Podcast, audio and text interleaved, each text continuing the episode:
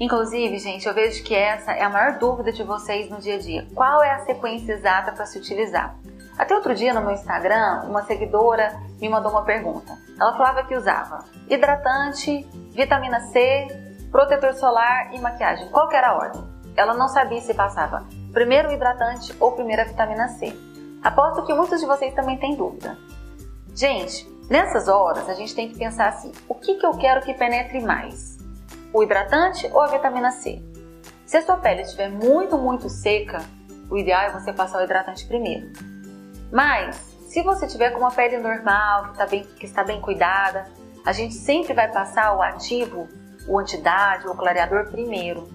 Por quê? A pele está limpa é o que vai penetrar mais. Então, a gente vai aplicar primeiro a vitamina C, que vai ter ação antissinais, ação clareadora, e ela vai penetrar bastante.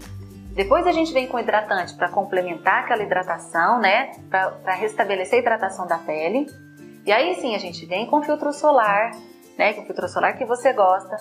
E se for usar uma maquiagem, aí você vem com a base. Quem gosta de usar primer, vai passar o, o primer logo após o protetor solar, entendeu?